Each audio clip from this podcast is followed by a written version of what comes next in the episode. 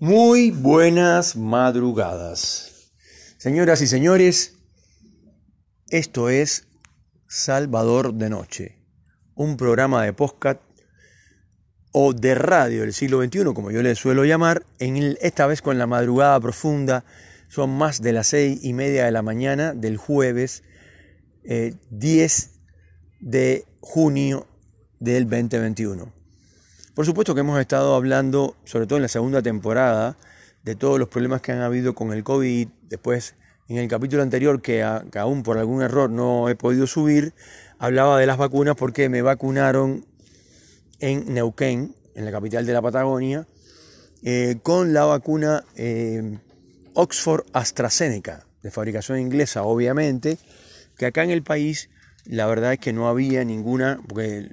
por lo menos hasta donde se informa en la televisión y etcétera, se hablaba de,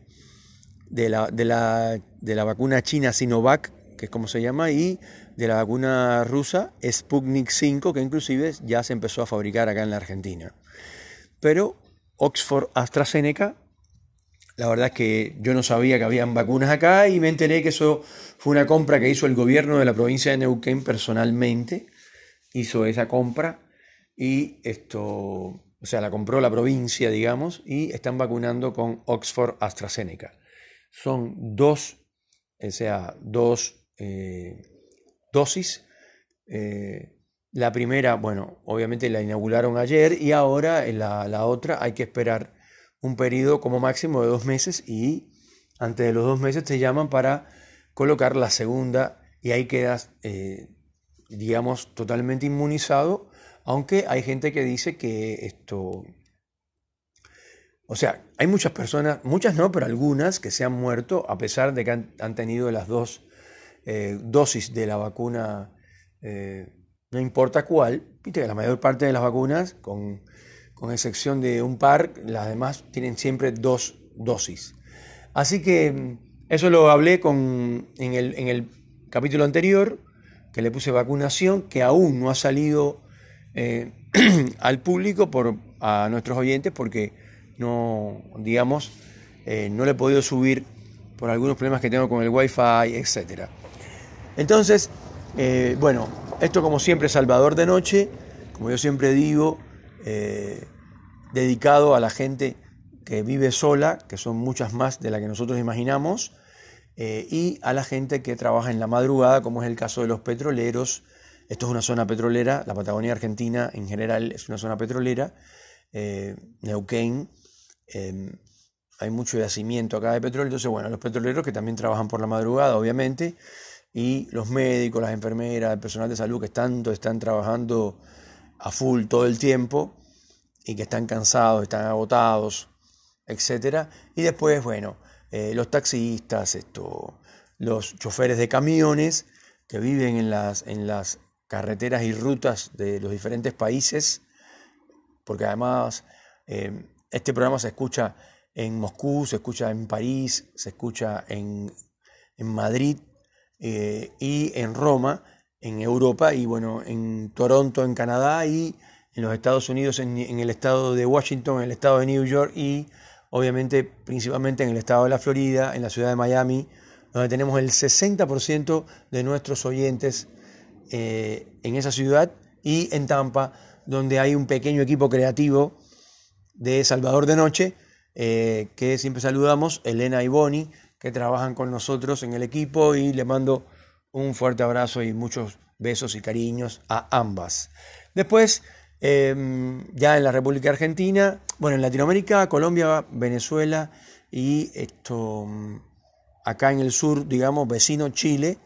en Santiago de Chile nos escucha bastante, o sea, mucha gente. Y después, bueno, acá en Córdoba, en Córdoba siempre saludamos al señor Alejandro La Voz, así se llama el programa de posca que tienes, es un, amigo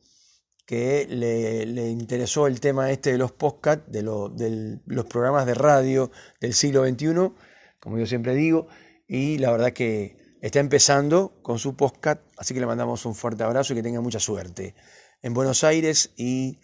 en el Gran Buenos Aires, Y después acá en la Patagonia, obviamente en la ciudad de Neuquén, capital de la Patagonia, donde nos escucha muchísima gente, en Cipolletti, que es donde estamos ahora, y después en Allen saludamos a David y a su familia, que ya están recuperados, ya están listos y ya están incorporados al trabajo, gracias a Dios. Y después tenemos en Roca a Karina, le mandamos un beso. Y por último, en Villa Regina a nuestra amiga Lidia, que seguramente en algún momento va a ser eh, una auspiciante de este programa, porque tiene un negocio de una pinturería. Y después esto, tenemos a nuestros amigos choferes que siempre saludamos, el gran Tony de todos los tiempos y Federico, eh, ambos choferes de la línea Coco que me llevan por la mañana a casa. Dicho esto, señoras y señores, eh, en la segunda temporada de Salvador de Noche, o sea, esta temporada que es la segunda, estamos haciendo más bien crónicas diarias de, lo que ocurre. Y la verdad que eh, hemos hablado mucho del COVID, hemos hablado mucho de, todo lo malo, de todo lo malo que se está pasando y de la cantidad de, bajas, de muertos que hay y todo lo demás que es muy triste, pero estamos viviendo un momento importante eh, para la humanidad, porque no cualquier persona nace y muere, no importa en qué siglo, no importa en qué año, y vive una pandemia de esta magnitud, desastrosa, ¿no? Por supuesto, pero a la vez histórica, porque esto quedará en los anales de la historia para siempre, la gran pandemia del siglo XXI, o, eh, o sea, eh, con el COVID-19, digamos. O sea, lo que quiero decir es que todas las personas que están vivas en este planeta quedarán en la historia para siempre, como quedó la gran gripe española y todas las demás pandemias que han habido en la humanidad, la peste negra en Europa, etc. Así que eh, estamos viviendo tiempos históricos y la verdad que las cosas que están pasando uno nunca se las imaginaba, pero también hay que darle una parte buena que tiene esto, y es que, eh, por ejemplo, los laboratorios a nivel mundial que han hecho siempre vacunas, como los laboratorios en la India, que tiene mucha fama por tener muchos laboratorios que producen vacunas a nivel internacional, ahora cerrado porque en la India están muriendo mucha gente, em, y después, bueno, todos los laboratorios que ya conocemos, eh, en mi caso particular me vacunaron con la vacuna, la primera dosis, ¿no? Obviamente, Oxford AstraZeneca, la Universidad de Oxford, obviamente en Inglaterra, y los laboratorios AstraZeneca, que son muy conocidos también a nivel internacional, bueno, esos laboratorios, esas industrias han crecido increíblemente en la cantidad de empleados que han tenido que contratar y la cantidad de dinero que le ha entrado ha sido increíble. No solamente a AstraZeneca, sino también a Gamaleya, a los rusos y los chinos Sinovac, etc. Por ejemplo, eso es una, como, como todo lo bueno tiene cosas malas y todo lo malo tiene cosas buenas, parece muy tonto lo que acabo de decir, pero resulta que el yin y el yang eh, asiático, que como ya saben es un círculo, mitad negro, mitad blanco, y en la parte negra tiene una mancha blanca, en la parte blanca tiene una, mancha negra, eh, o sea, el yin y el yang, siempre se aplica en todos los casos. Parece que es una tontería, pero es algo realmente eh, muy, eh, muy verídico, ¿no? Siempre ocurre. Por ejemplo, pongamos un ejemplo sencillo, comer eh, hamburguesas con mucho ketchup, con, mucho, con mucha mayonesa, comer hot dog o panchos, como le dicen acá, o choripanes, o sea, chorizo con pan, y todo ese tipo de cosas, y tomar bebidas azucaradas, es algo rico. Nadie puede decir que eso no es rico. A no ser que me digas, no, pero yo soy vegano, me da asco. Bueno, listo. No empecemos con la, con la guerra entre los veganos y los carnívoros, para decirlo así, porque es una tontería. Em, a lo que vamos es que esos alimentos que parecen que son muy ricos, no se puede negar que son ricos, por lo menos para la gente común y normal, esto resulta eh, muy rico, muy bueno, pero eh, trae cosas muy malas, como es el caso de la obesidad, de la obesidad mórbida, y después, bueno, esto, si te agarra el COVID, es muy difícil que salgas, porque eh, desgraciadamente estas nuevas cepas que hay ahora últimas eh, matan con mucha más facilidad que las anteriores y además a la gente que tiene obesidad mórbida en general eh, fallecen con más facilidad que los otros, digamos, que son normales o tienen un peso cerca de lo ideal o cerca de lo normal, digamos, ¿no? Entonces, eh, ahí tenemos un ejemplo de algo bueno, algo rico, algo que uno dice, pero qué rico, o un chocolate con azúcar, con mucho azúcar, y después hay algo muy sencillo que es correr, correr 5 kilómetros diarios. Para correr hace falta hacer un esfuerzo. Las articulaciones de hecho se dañan con el tiempo. Eh, correr, no sé, 5 kilómetros diarios es bueno para la salud, te mantiene en forma, te mantiene el aire correspondiente en los pulmones, estás muy bien eh, desde el punto de vista físico, pero vamos a convenir que eso es malo, en el sentido de que es difícil levantarse por la mañana por poner un ejemplo, en vez de ir a, no sé, a, comer, un buen, a, comer un buen desayuno eh, y después a, no sé, supongamos en unas vacaciones, eh, no sé, ir a la playa o ir a una piscina o, hacer ejercicios de otro tipo más tranquilo,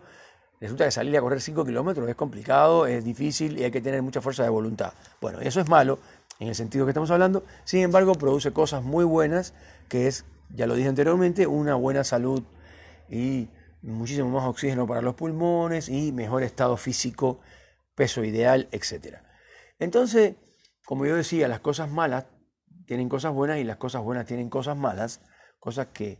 eh, es una filosofía muy sencilla. Resulta que hay muchísima gente en esta pandemia que se han enriquecido como es el caso de, las cadenas de farmacias a nivel internacional, porque la gente compra más medicamentos. Obviamente ahí vienen los laboratorios que producen medicamentos que también eh, se han ido a la producción del 100% y yo no sé en otros países, pero por lo menos en este país, que es muy especial, le suben el precio a todos los medicamentos el doble o el triple cada vez que le da la gana a los farmacéuticos y no pasa absolutamente nada. Eso también pasa con los alimentos, desgraciadamente y todo lo demás, pero no vamos a entrar en ese tema. Entonces, eh, la pandemia también ha traído cosas buenas. ¿Por qué? Porque las casas de todas las personas en general están más limpias, más prolijas, más organizadas,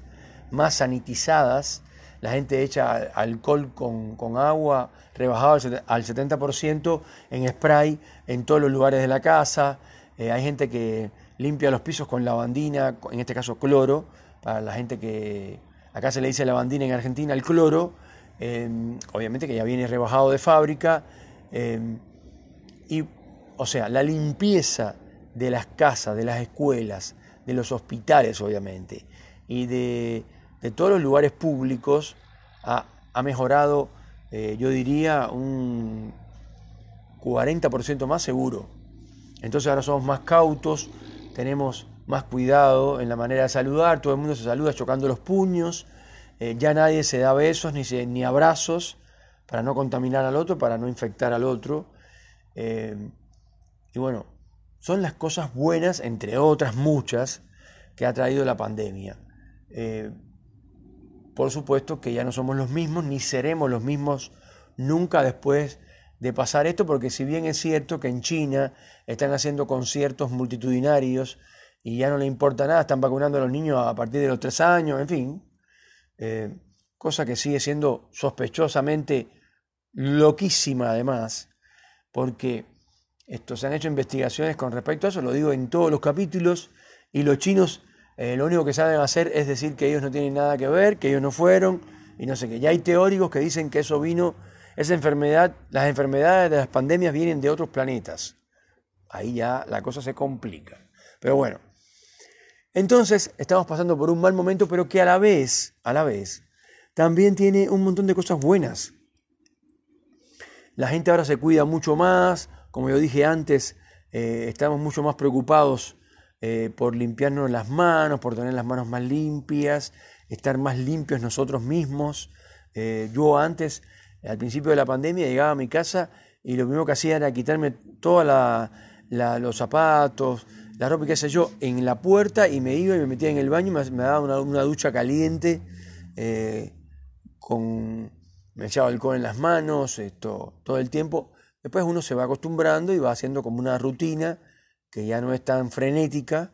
Y bueno, como yo comenté antes, mm, gracias a Dios,